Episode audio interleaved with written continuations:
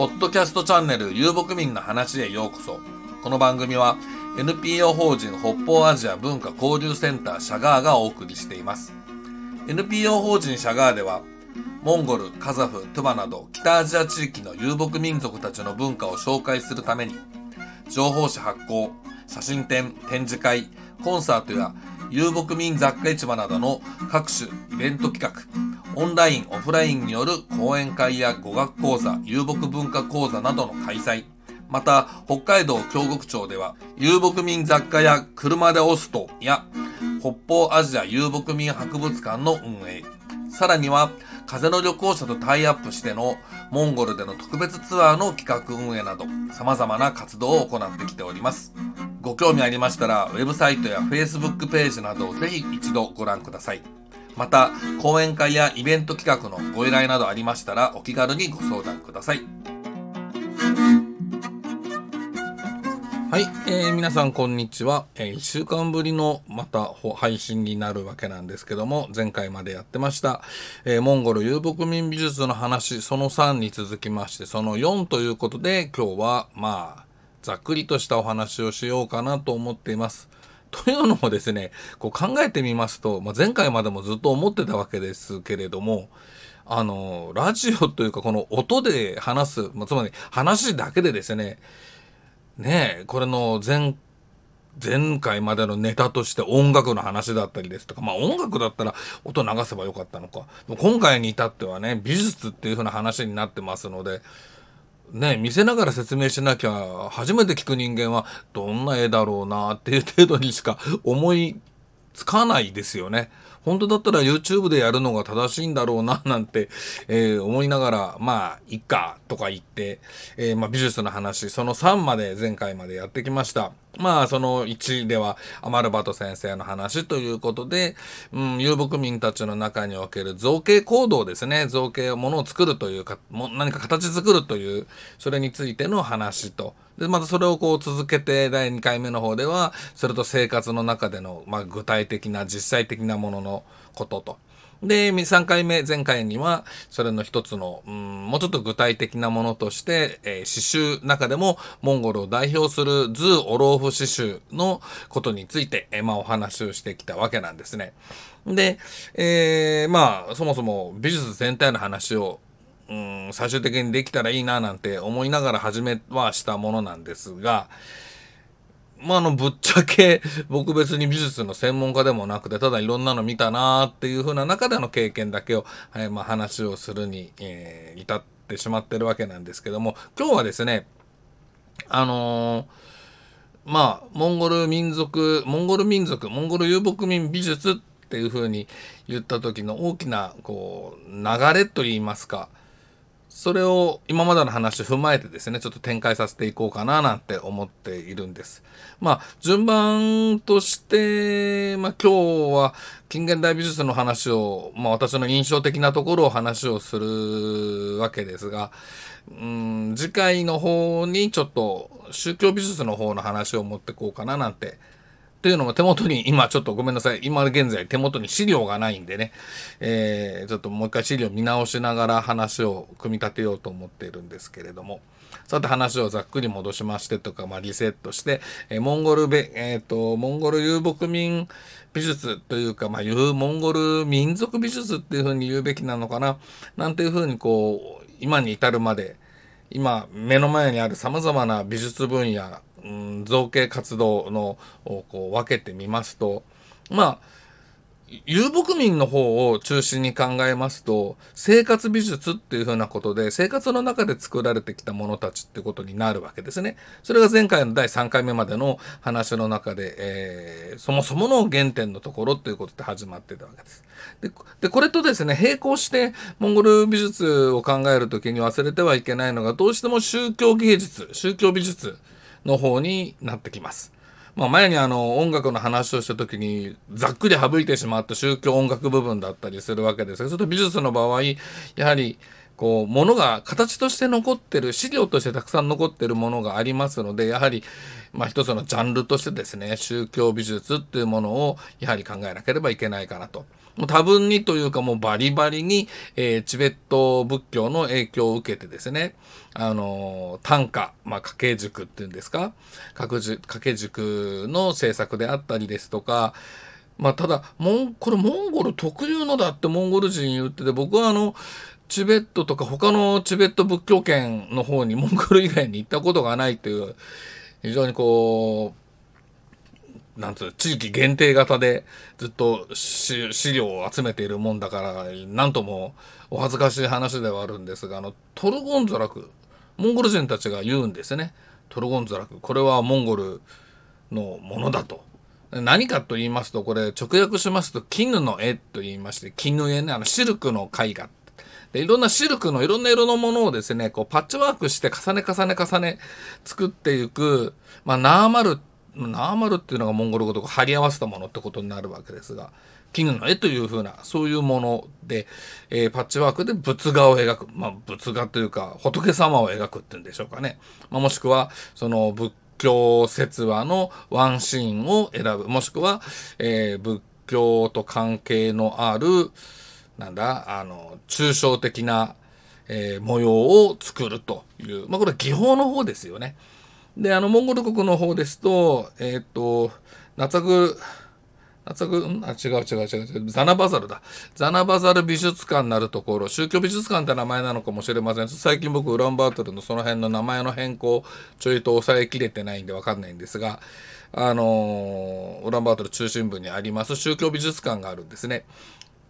そこに行きますと、モンゴルで最も、モンゴル最初の活物、ザナバザルという方にちなんだ、たくさんの仏教芸術、美術、収蔵されてるんです。これが本当すごいんですよ。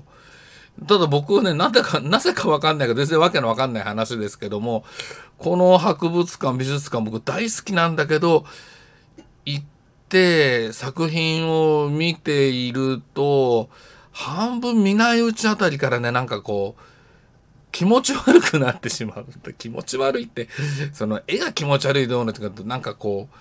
そこに込められてる人々の、こう、なんか気持ちとか思いとか、なんつうんだろうな、なんかものすごいエネルギーなんですよね。なんとまあ手間のかかること、なんとまあめんどくさいこと、なんとまあこんなこと言ったら怒られちゃうけども、バカバカしいことって言っちゃいたいぐらい、念がこもった作品たちがものすごい量でたくさんありまして、そこにこのトルゴンゾラグ、何メートルって言ったっけ？なんかべらぼうにでかい世界一のパッチワークなんだ。本当かどうか知りませんけどね。それを僕別に他のとこのパッチワーク調べたわけじゃないんで。なんていうのが、それはあの、展示されてないんです。展示できないサイズなもんですからね。相当大きなものたちがずらずらと並んでいると。まあ、これらは宗教、まあ宗教美術ですのでね。うん、まあ、遊牧民美術っていうか、その遊牧民たちが担い手っていう風なのではなくて、やっぱりそれはお坊様たちが、お坊様たちだと思うんですけどね、が作ったものであって、うん、ちょっと違ってくる。あその担い手という意味でですね。で、そういう風な美術っていうのがずっとこう続いて、まあそんな中でモンゴルの一日なんていう、えー、巨大な、当時のモンゴルの世相をざっくり表現でき、しているような絵が現れたりですとか、まあ、そのこと、その絵についてはちょっと来週、来週、次回か、話をしようと思ってるんですけども、そういったもの、ものがある中で、まあ、それだとその生活美術、刺繍などなどっていうのが並行してこうずっと、うん、1900年代の半ば近く、半ば近く、半ば前半かなぐらいまでこう脈々と作られうーん、なんてんだ、生活の中で間近にあったわけなんですね。これが社会主義というふうなところになって、ガラッと変わるわけなんです。まあ、遊牧民たちの生活美術の方は、特に変わったというよりも、自分たちで物を作らなくても、まあ工業生産品、工場生産品、えー、その辺で売られるようなものが作られることになって手仕事をしなくなってしまうんですわ、なんて話は前にしたと思うんですけども、だんだんその、うん、全然なくなったわけではないんですが、モンゴル遊牧民たちが物を描く、っていうこと自体は減っていくわけですね。で、宗教的な部分はもう1930年代にがっつり、えー、弾圧を受けることになって、ね、えー、そういう画法も含めて、もちろんモチーフも、モチーフは当然、画法も含めて封印されてしまうに近いと。そして代わりにこう入ってきたものというのが、まあ、近現代美術ってちょっとあえて、僕その近現代のね、モンゴルの近現代美術の近代美術と現代美術の隙間がどうもよくわからないんで何とも言えないんですけれども。社会主義時代のものを近代美術と言って社会主義以降のものを現代美術と言ってもいいんじゃないかななんていうこれざっくりした言い方ですよ、えー、なんとなく僕は思ってるだけですけど感じてはいるんですけれども。まあいずれにしても社会主義時代の頃社会主義に入ってからそのガラッとうん、美術の考え方ですとかね、その描く対象ですとかね、うん、なんつうんだろうな、技術的なものなどなど、そういったものがガラッと変わるわけなんです。社会主義国家になったというところで、当然、あの、ソビエトを通じて、えー、西洋の、うん、絵画技法というものがこう導入されて、まあの、もっぱら油絵になっていったわけですね。で、社会主義だということもあるので、特に1940年代に入ってからかな、あの、社会主義リアリズムっていうんですか。あんまりその芸術性とか作家性とかっていうところをあんまり表に出さない。そんなような、うん、絵ができてって、まあ、イラストみたいなものも出てきて、そのポスターなどですね、こう、これはダメ、こうしよう、ああしようとかね、なんかそういう、その、啓蒙のための、うん、ポスターなどがイラスト的に、これなかなか面白いんですけどね、これはこれでね、へえ、こんな意外と前衛的な作品になるんだな、なんて思ったりするんですが、そういうふうな絵たちが支配的になっていきます。で、描かれる対象というものも、まあ、日常生活ですとか、うんと、なんだ、あの、自然のまんまですとか、家畜たちの様子ですとかね、そういったものが、まあ、描かれるものとなっていくと。で、そうだな、その、うーん、ただ、まあ、初期の頃、まあ、ツルテムさんですとか、ツルテムは初期ってわけじゃないのか、長かっただけか。そのまあ有名な作家、えー、絵画、うん、美術家、芸術家たちっていうのがたくさんいたわけなんですが、いたと言っても考えますとね、社会主義に入る前、つまり幼少の頃ですとかね、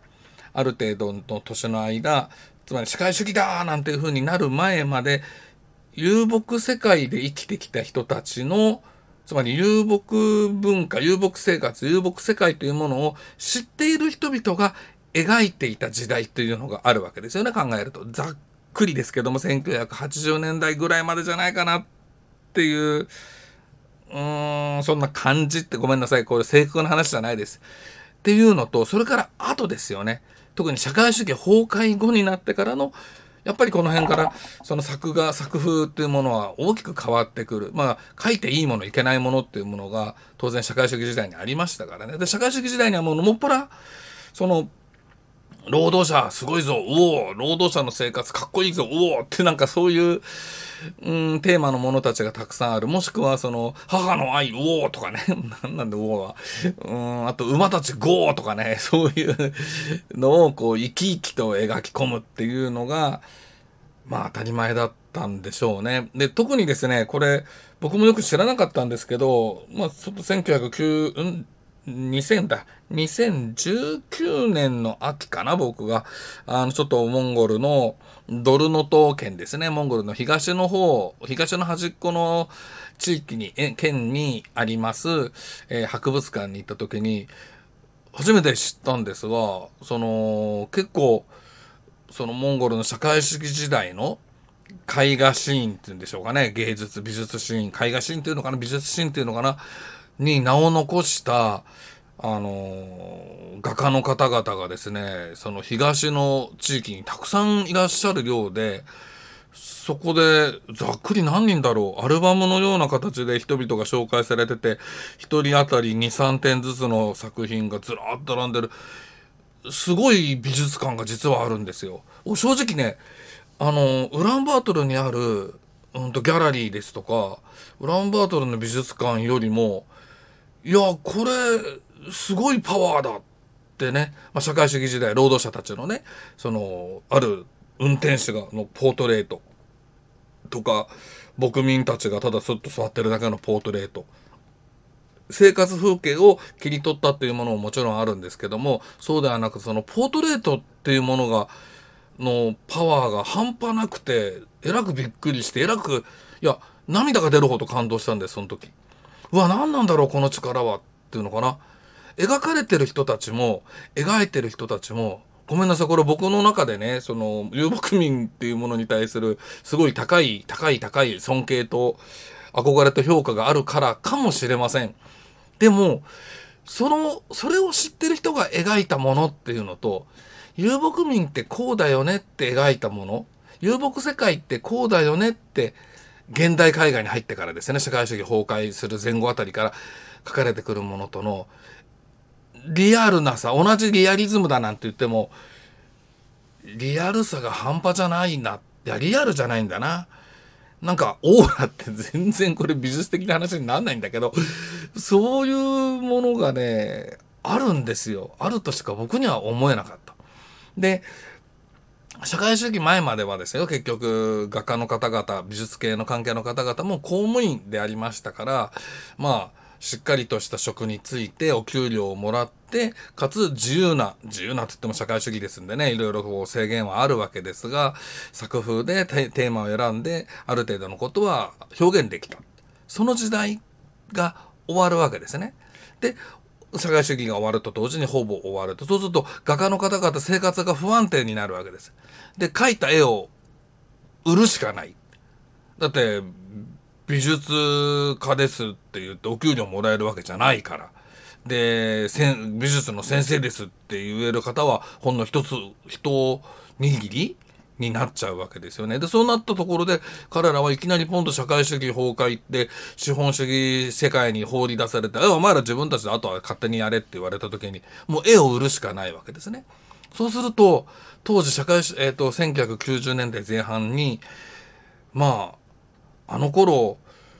絵を売らずに生き抜けようとした人は本当に少なくって、絵以外の仕事をしてどうにか切り抜けようとするのがほとんどの中、ウランバートルなどでは、うん、1ドルから2ドルぐらい1枚、うん、A4 サイズから大きいもので B4 サイズぐらいになるのかなの、こう、水彩画なんですね。油絵じゃなくって。水彩画をチャラチャラっと描いて、まあ、外国人旅行者たちに売ると。もう20枚絵が入ってて、入ってるこうバインダー1冊10ドルとか、20ドルとかいう風にして売ってくれって僕は随分その当時の若者たち、90年代半ば頃に20代前半ぐらいの若者たちと、まあ随分、まあ、お付き合いがあってっていうかね、顔見知りになってですね、彼らが持ってくる絵を一生懸命売ってやった時代がありましてね。ただその時の絵というのは、彼らは、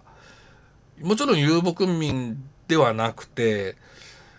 とは言っても遊牧世界をある程度は知っていて、でも遊牧民ではないって、まあ同じこと繰り返してるけど、そういう人なので、非常にこうステレオタイプに遊牧世界を描く。つまり、草原があって、えっと、家があって、ゲルがあって、家畜が家の近くにあって、全部の5種類の家畜が全部揃ってて、みたいなその、ステレオタイプ、ステレオタイプっていうかもうもはや理想の遊牧世界の絵みたいな図みたいな、そういったものをたくさん描くようになっていて、まあお客さん的にはあんまり面白い絵じゃないなと思う方もいただろうし、いやいや普通にこうね、全部入りの絵だなっていうふうなことで、まあ、気に入って買ってかれる方もいて、そこでなんとか食いつないでいたなんていう時代が、おそらく社会主義崩壊直後、現代絵画の芽生えになる頃だったんじゃないかなと思うんです。まあ、それが、まあ僕は最近のその、ウランバートルを中心とした芸術シーンなんて全く、こう、近くにないものですからわからないんですけれども、ただ、こう、なんとなくこう、端っこから見ているに、だんだんとこう、イラストチックなものが増え、えー、かなりこう、社会主義崩壊と同時に、精神活動も自由になってますから、うんと抽象画ですとか社会風刺画とかですね。そうあとはその作家性の非常に強い思いがこう非常に思いというのもその憂いだとか悲しみだとか願いっていう風なもののうん現状からに対する何か訴えるっていうそういう絵画作品もしくはものすごい商業絵画がざーっと増えてきてうんまあ当然でしょうね、それはね、流れとしてね。で、じゃあ遊牧民たちはっていうと相変わらず遊牧生活してるだけですから、そこの中にその遊牧音、遊牧芸術、遊牧美術っていう風な方に、こう、生かされてっていうか、発展的に何か出てくるっていうものを見るのは難しいな、なんてちょっと思ったりするに至ってます。で、うん、そんなこと言いながらですね、モンゴル国、モンゴルの中心部の方では、まあ、刺繍技法をもう一回どうのですとか、あと、増寸な、増寸なんだっけ？増寸テーブル、あ、増寸指令か。あのー、ちょっと伝統的なというふうに彼らが言う、糸をこう編んでいく、まあ、一つの芸術って言っていいんじゃないかな。っていうものが復興したりですとか、なんかそういう動きが微妙に起きてはいると。うん、ですので、この後社会主義崩壊後、資本主義になって、えー、まあ、資本主義の世界って日本でもそうですけど、芸術家って言われる方々暮らしにくい社会ですよね。自分の芸術性というものは、基本的に芸術性というものは、その人固有のものであって、その人のものであって、それを共有できるか。できなければ、お金が入ってこない。じゃ共有できるようなものを書いたら、じゃあその人の本当に描きたいものかっていうとそうでないっていう、非常にこう、ジレンマを抱えながらなんとか生きていくっていうのが、うん、特にに、特にっていうのが僕は日本以外知らないからわかんないけど、今の日本の芸術シーンの厳しいところだと、これ昔から変わらないわけで、モンゴルの芸術家たちもそういう中に、こう、今放り出されていろんな模索をしてらっしゃるんだろうななんて、えー、思ったりしています。個人的興味でですね、その現代絵画の方の変遷ですとか、ちょっと勉強したいなとは思うんですけれども、もうちょっと時間が必要かな、私の方でも。それよりも何よりも、まず僕はね、またね、その、ドルノとアイマグにある美術館の絵画、ぜひ図録を作りたいななんてちょっと思っていたりするんです。さて、なんか取り留めのない話ではありましたけれども、今日はなんとなく、生活美術、宗教美術、近現代美術の流れ、それと、そこの、なんとなくの変化ですね。うんと、抽象的な文様などが中心であった生活美術っていうものが宗教芸術、宗教美術っていう風なのと並行して遊牧世界にありながら、そのまま遊牧世界は、からは、あの、社会、宗教美術は失われ、また、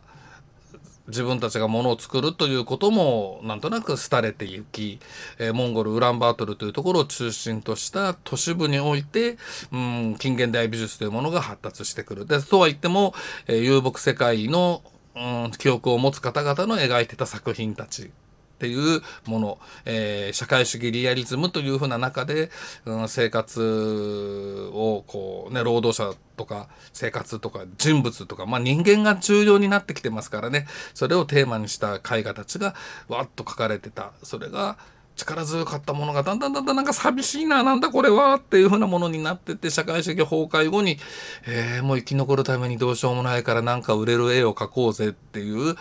ごめんなさいね。こういうこと言っちゃうとね、きっと彼ら一生懸命描いてたんだけども、吐いて捨てられてしまうような絵を描かざるを得ない状況に彼らが追い込まれていったのが、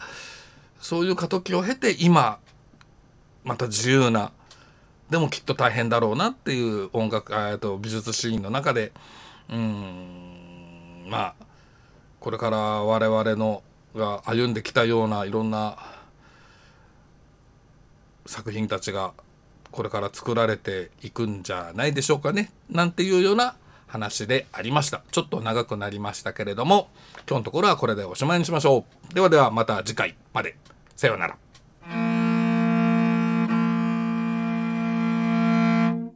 この番組は NPO 法人北方アジア文化交流センターシャガーがお送りしました。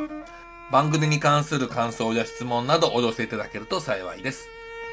NPO 法人北方アジア文化交流センターシャガーでは、モンゴル、カザフ、トゥバなど北アジア地域の遊牧民族たちの文化を紹介するための様々なイベントを企画運営しております。また、講演会やイベント企画などのご依頼ありましたらお気軽にご相談ください。様々な形で受けたまわることが可能です。ではではまた次の機会にお会いしましょう。